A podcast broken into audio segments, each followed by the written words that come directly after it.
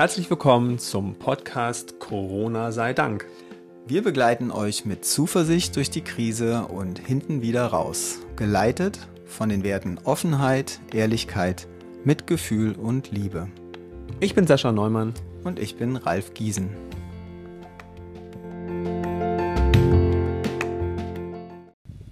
Heute Quarantänebücher. Oh mein Gott. Ich habe wieder eine Liste. Ja, ich kann es mir vorstellen. Du hast bestimmt eine gute Liste. Ich bin bestimmt nur Beiwerk heute. Aber du hast auch Bücher gefunden. Wir haben wieder eine, ja, eine Gesamt-Top 10 gefunden. Was für Bücher kann man jetzt besonders gut lesen, wenn wir zu Hause sitzen, Zeit haben, vielleicht auch na, die ersten Sonnenstrahlen genießen. Aber naja, ähm, was passt besonders gut zu unserer Corona-Krise und wir eh zu Hause bleiben müssen? Was hast du denn gefunden auf Platz 5? Also mein erstes Buch wirst du lieben, nicht. Das ist nämlich Der Sektor der Sektor ja. habe ich noch nie gehört. Das Original ist aus dem Englischen von Michael Hudson. Mhm. Der Untertitel ist Warum die globale Finanzwirtschaft uns zerstört. Und der arbeitet die ganzen Hintergründe der Finanzkrise auf und so weiter. Und ich glaube, es ist eine gute Blaupause in irgendeiner Form für das, was uns so erwartet. Und aber auch dafür, in welche Richtung und wie sich unsere Wirtschaft so entwickelt hat. Es ist detailliert, es ist in gewisser Weise wie ein Roman, aber nur wenn man diese Helden oder Nicht-Helden mag. Also von daher es ist es auch ganz schön schwer zu lesen. Hast du was gesagt? Ich bin okay. gespannt.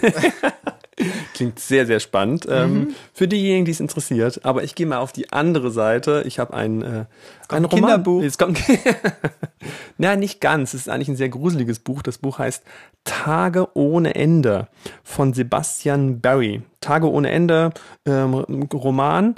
Äh, es geht um zwei 17-Jährige, die sich in den Kriegswirren, in, ähm, ja, in den, den Pionierstagen ähm, gegen Indianer ähm, finden miteinander, sich ineinander verlieben ähm, und später sogar eine Adoptivtochter finden. Und das Thema Homosexualität wird überhaupt nie richtig erwähnt. Trotzdem denkt man so, hä, wie geht das denn alles zusammen? Es ist sehr eine sehr ungewöhnliche Sprache, in der geschrieben wird, äh, sehr spannend, brutal und in dieser ganzen Brutalität ja, gibt halt trotzdem diesen Optimismus und diese Liebe, dieses, ja, dieses Achtsame und Feine, womit man vorher überhaupt nicht gerechnet hat. Ich liebe dieses Buch sehr. Was hast du Zeit? Wenig Zeit, ich habe es auch noch nicht ganz durch, aber ich bin ah. immer sehr ergriffen, wenn ich es lesen darf. Hm. Meine Nummer vier ist von Rolf Dobeli. Ich glaube nämlich wirklich, der ist Schweizer mhm. und der heißt Dobeli. Ich sage immer Dobelli, aber ja, wahrscheinlich Dobeli klingt irgendwie schweizerisch an. an. Aber ich glaube, der heißt Dobelli. Mhm. Äh, die Kunst des digitalen Lebens. Ah ja. Einfach definitiv gehört auf meine Favoritenliste, ganz klar. Äh, so viel gelernt über uns und unsere Art und Weise, wie wir uns informieren in diesen Zeiten und was wir besser tun und was wir besser lassen sollten. Sehr zu empfehlen, sehr kurzweilig. Äh, ich mag den eh, ich mag, wie er schreibt und das Buch ist großartig. Mhm. Ich ahnte ja sowas schon bei dir, dass du mehr oder weniger ähm, Sachbücher draufgeschrieben hast. Richtig. Deswegen habe ich auch nur eins dabei. Äh, und aber das nächste ist für uns beide auch sehr nützlich und auch für andere. Denn Arieli, wie würdest du es lesen? Ah ja.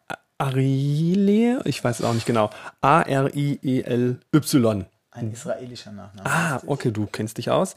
Denken hilft zwar, nützt aber nichts. Warum wir immer wieder unvernünftig Entscheidungen treffen. Wie gehen wir mit Geld um? Was bedeutet es uns? Warum sind so viele Menschen bereit, sich hoffnungslos zu verschulden?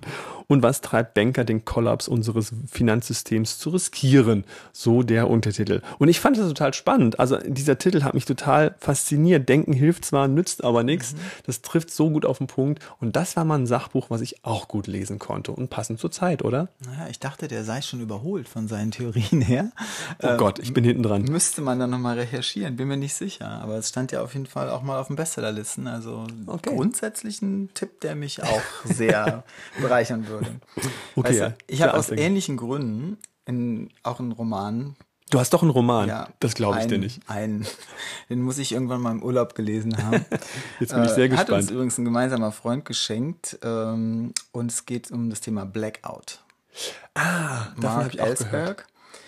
Oder ist er einfach nur Mark Ellsberg? Ich mhm. weiß nicht. Ähm, auf jeden Fall Blackout und wie verletzlich unserer Gesellschaft ist durch, äh, das geht, es geht um ein Attentat auf Genau. äh, eine, wichtige Stromtrasse und dadurch Genau. bricht dann die ganze Versorgung zusammen. Aber vielleicht, wir wollen ja nichts verraten, geht es doch um was ganz anderes. Und, und was passiert sozusagen? Was, was fällt eigentlich aus oder was sind die Schwierigkeiten? Ja. Da wurde auch irgendwie über Kühe geredet, äh, die Kühe können nicht mehr gemolken werden oder irgend sowas. Ja. Das war irgendwie äh, sehr. Es ist ähnlich, also ich finde, es passt irgendwie ganz gut, weil ich könnte mir vorstellen, dass es Parallelen gibt zu der jetzigen Krise, Mhm. Die uns auch so ganz unvorbereitet getroffen hat und wo auf einmal quasi ein Problem im Raum steht, mit Mhm. dem man vorher so gar nicht gerechnet hat. Und das ist schon ein kleiner Teaser für meinen Platz Nummer zwei, aber den verrate ich noch nicht. weil ich erstmal den Platz 3 habe und der lautet Fuchs 8 von George Saunders. Ähm, man könnte fast sagen, es ist ein Kinderbuch, aber ist es gar nicht. Äh, es sind nur 50 Seiten, unglaublich toll gestaltetes Buch ähm, und es geht darum, dass ein Fuchs die Menschen beobachtet und er hat sie so lange beobachtet, dass er auch irgendwann seine, die Sprache der Menschen gelernt hat. Aber er spricht genauso, wie er die Sprache hört und allein diese ja, ich weiß gar nicht, wie der Autor das gemacht hat, äh, so eine Sprache fast erfunden hat. Es ist so witzig, wie er mit, mit Worten jongliert und versucht, naja, die Problematik der Menschen auf den Punkt zu bringen. Und es hat eine wunderbare, es ist auch ein sehr trauriges Buch, aber es hat eine tolle Moral am Ende. Also ein süßes, mehr oder weniger Kinderbuch, aber man fällt da rein und ja, das Moral der, die Moral der Geschichte verrate ich noch nicht, aber es ist ein tolles kleines Büchlein, sehr süß gestaltet. Und für Kinder in welchem Alter würdest du das empfehlen? Für Erwachsene. Das Ah. würde ich keinem Kind vorlesen. Oh, okay, ich dachte schon traurig, aber ich habe es so gehört. Okay. Ja, nee, es ist Schade in dem Fall, eigentlich. aber es wirkt ein bisschen wie ein Kinderbuch, weil es auch süß gestaltet ist. Es ist das für das Kind in uns. Und Mhm. vielleicht lernen wir aus der Sichtweise dieses Fuchses, worum es eigentlich geht im Leben. Süß. Dein Platz zwei. Mein Platz zwei zum Titel Der schwarze Schwan. Au, ja. Nassim Nicholas Taleb. Ich habe ein Viertel des Buches geschafft und dann habe ich aufgegeben. Ja, siehst du? Aber trotzdem von der Idee her cool, oder? Der schwarze Schwan ist auf jeden Fall eine Metapher, die ich immer gerne benutze. Vielleicht kannst du das kurz erklären. Der schwarze Schwan mach ist was? du mal. Das schaffe ich nicht. Der schwarze Scha äh, Schwan ist eine, eine, eine unwahrscheinliches Ereignis. Trifft's das? Super, ist doch super. Genau. Ein unwahrscheinliches Ereignis, das uns äh, irgendwie, das uns alle betrifft. Na gut, also eine Definition habe ich auch nicht. Dafür gibt's ja das Buch. Aber ich fand es auf jeden Fall spannend zu lesen. Und man muss ihm einfach zugestehen, ähm, vieles von dem, was er da schreibt, äh, ist jetzt auch, tritt gerade ein. Ja. Ich meine, unser Thema ist Quarantänebücher. Von Ja. daher, das gehört dazu. Genau, und wir haben auch Zeit, das mehrfach zu lesen, äh, um es zu verstehen. Also ich, äh, ihr braucht auf jeden Fall Du hast eine. es ja dann anscheinend. Dann kannst du es Ja. ja noch zu Ende lesen. Ein Viertel habe ich geschafft, aber ihr braucht auf jeden Fall eine Hirnwindung mehr, als ich habe, um das zu verstehen. Nein, nein, nein. Mach dich mal nicht so klein. Außerdem ist es viel einfacher zu lesen als meine Nummer 5. Ja, das stimmt auch. Das hast du recht. Äh, meine Platz zwei, äh, ah, ich konnte mich fast kaum entscheiden, was ich auf Platz zwei und Platz eins mache, aber ich liebe es, also ein, ein Liebesroman, eine Schnulze ohnegleichen. Ähm, es ist so fantastisch geschrieben, was man von hier aus sehen kann. Von Mariana Lecki. Und es geht darum, dass Selma in einem nordhessischen, ja, meine He- Heimat so, sozusagen, ähm, eine, eine alte Frau in einem Dorf ist und die träumt nachts von einem Okapi. Und wenn sie von einem Okapi träumt, dann wissen die Dorfbewohner am nächsten Tag, innerhalb der nächsten 24 Stunden stirbt jemand, aber man weiß nicht wer. Und die Art und Weise, wie das geschrieben ist, ist ein so zuckersüßer Liebesroman. Äh, es ist ja eben, was man nur von hier aus sehen kann. Es ist ein wenig die Kontrolllosigkeit, die Distanzierung in der Welt. Äh, das Mädchen, um das es in diesem Roman geht, verliebt sich in einen Mann, der aber in Asien in einem Kloster lebt ähm, und die immer wieder nur per Post oder per Anruf, ähm, ja, aber mit so einem ganz uralten Telefon Kontakt haben. Es ist, macht so einen Spaß. Und die Sätze sind auch so faszinierend geschrieben, bringen es so auf den Punkt, worum es in der Liebe geht. Es lohnt sich sehr. Hoffnung in dieser Welt. Hast du jetzt aber auch echt verdammt schön beschrieben. Also ich meine, alle Bücher macht ja richtig Lust zu lesen irgendwie. Also alle Achtung. Ich wünschte, das könnte ich bei dir auch so sagen. Es fällt mir so schwer. Es ist so. schon gedacht, irgendwie so nach dem Motto. Ich Aber komm, der Platz nicht. eins, der Platz eins, der Ja, bringt's ist jetzt noch. auch was ganz anderes. Ich wollte ja noch ein bisschen einen kleinen Überraschungseffekt für dich einbauen. Äh, Das Buch von Fabian Wollschläger heißt Manifestieren ist keine Kunst. Ja, worum geht's denn? Überraschung ist groß. Total. Naja, ich stehe so, also ich kann ja nicht wirklich viel anfangen mit diesen ganzen Sachen. Wie heißen die noch so? Ähm, Romane? Na, Romane, Romane ist jetzt nochmal was anderes. Ich meine so diese ganze Kategorie. Also Fiktion das, und das, Fantasy. äh, The Secret und so weiter. Ja, Nein, das okay. meine ich. Ich meine was ganz anderes. So The Secret und so, ja. Also Damit kannst du nichts was, anfangen. Ja, ja, genau. Das. Okay. das ist alles irgendwie so ein bisschen so, Ja. weiß nicht. Also das hat für mich noch nie so funktioniert und ich habe auch den Sinn nicht so ganz verstanden. Ja, das ist ein verstehe. bisschen, alles ein bisschen wie ungenau gewünscht oder wie war das noch bei genau. Omel oder wo war das? Ja, genau. Gab's mal sowas, ne? Stimmt. Äh, und er erklärt wirklich gut, worum es geht. Mhm. Manifestieren Ah, okay.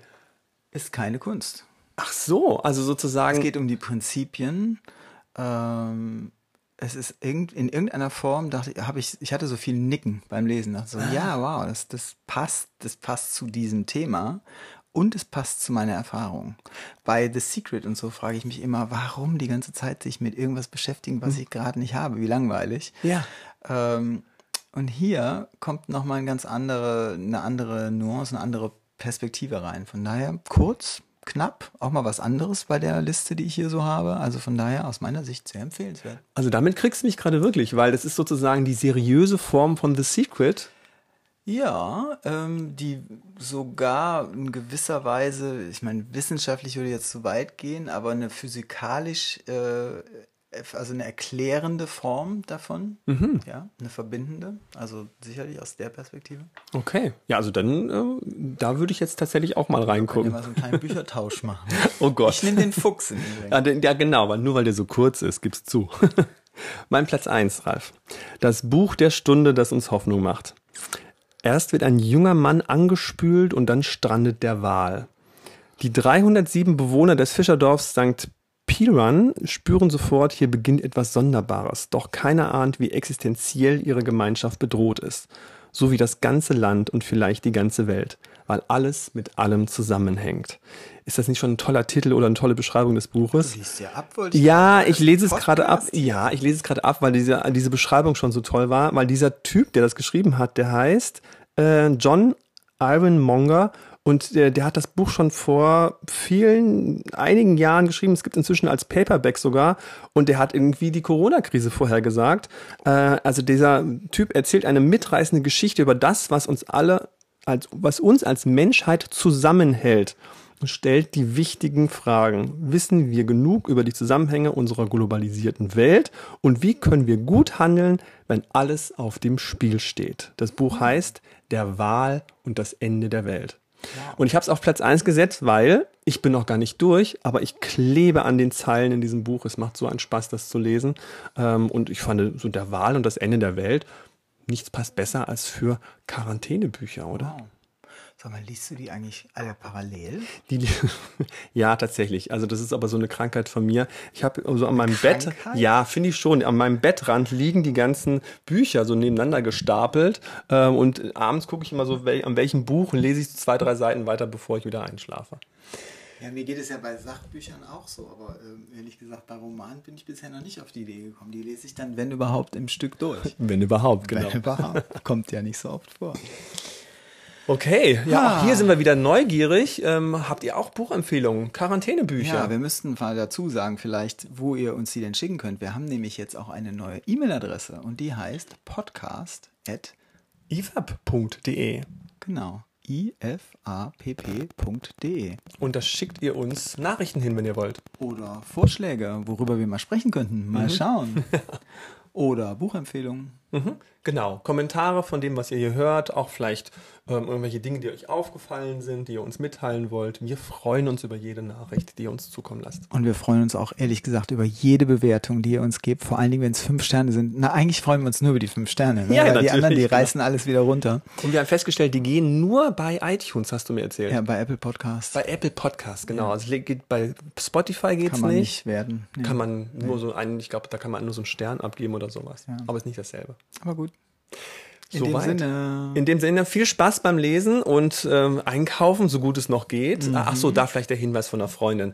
Kauft nicht bei Amazon, sondern kauft bei eurem Buchhändler um die Ecke und da könnt ihr die Bücher dann abholen. Wir wollen ja die lokalen äh, Buchhändler weiterhin unterstützen.